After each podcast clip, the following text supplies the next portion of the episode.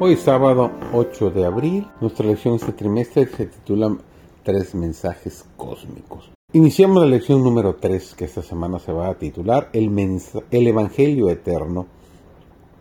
Su servidor David González entramos de lleno a nuestro estudio para iniciar la lección de esta semana. La obra de Dios es la misma en todos los tiempos, aunque hay distintos grados de desarrollo y diferentes manifestaciones de su poder para suplir las necesidades de los hombres en los diferentes siglos. Empezando con la primera promesa evangélica y siguiendo a través de las edades patriarcal y judía, para llegar hasta nuestros propios días, ha habido un desarrollo gradual de los propósitos de Dios en el plan de la redención el Salvador simbolizado en los ritos y ceremonias de la ley judía es el mismo que se revela en el Evangelio. Las nubes que envolvían su divina forma se han esfumado, la bruma y las sombras se han desvanecido, y Jesús, el Redentor del mundo, aparece claramente visible. El que proclamó la ley desde el Sinaí y entregó a Moisés los preceptos de la ley ritual, es el mismo que pronunció el sermón sobre el monte.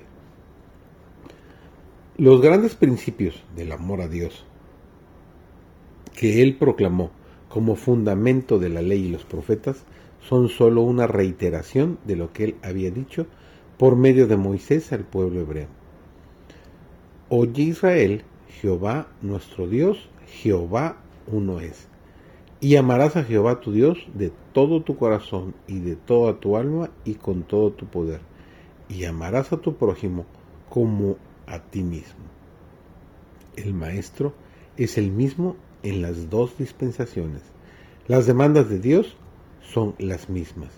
Los principios de su gobierno son los mismos, porque todo procede de aquel en el cual no hay mudanza ni sombra de variación. Cristo viene por segunda vez con poder para salvación. Ha enviado los mensajes de los ángeles primero, segundo y tercero para preparar a los seres humanos para dicho acontecimiento. Estos ángeles representan a los que reciben la verdad y representan el Evangelio al mundo con poder. El mensaje de los tres ángeles es un mensaje de prueba, admitido en corazones honestos, resultará ser un antídoto para todos los pecados y pesares del mundo.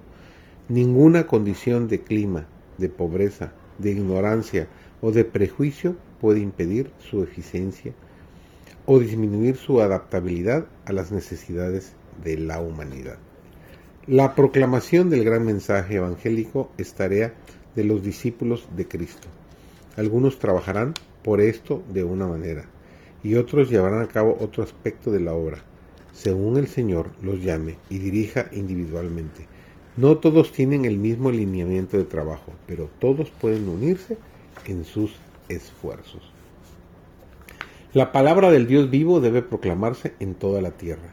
El Evangelio ha de exponerse con gran poder, señalado por manifestaciones prácticas del Espíritu de Dios. Nuestros obreros han de ser medios vivientes para revelar el propósito de Dios al llamarlos a su obra.